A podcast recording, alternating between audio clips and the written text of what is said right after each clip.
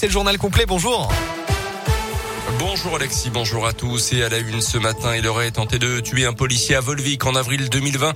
Un jeune homme de 18 ans renvoyé devant la cour d'assises pour mineurs du Puy-de-Dôme dans la nuit du 14 au 15 avril 2020. D'après la montagne, au volant d'une voiture volée, il aurait d'abord évité un contrôle de police à Rion avant que les forces de l'ordre ne le prennent en chasse jusqu'à Volvic. Le véhicule aurait alors renversé un des policiers de la BAC blessé à la jambe avant que le chauffard ne soit finalement interpellé. Le juge a donc retenu l'intention d'homicide. Le procès devrait se tenir dans les prochains mois. Quatre mois de prison ferme suite à un refus d'obtempérer. Là aussi, c'était samedi soir à Chamalières. La course poursuite s'est terminée à l'entrée de la résidence du chauffard. Il circulait sans permis de conduire et au volant d'une voiture qui était censée être sous le coup d'une immobilisation judiciaire.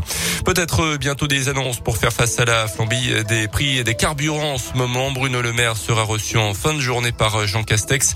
Le gouvernement pourrait notamment augmenter le barème kilométrique pour le calcul des frais réels sur la déclaration de revenus. En tennis, l'Espagnol Rafael Nadal qualifié pour les demi-finales de l'Open d'Australie de Melbourne. Ce matin, il a abattu le Canadien Denis Chapovalov en 5-7 et plus de 4 heures de jeu.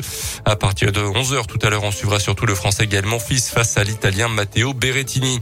Et puis une star à Superbès samedi prochain, c'est officiel. Sébastien Loeb, tout récent vainqueur du rallye Monte Carlo, euh, sera donc chez nous euh, le week-end prochain euh, pour la finale du e-trophée Andros sur la piste enneigée de la station Auvergnate.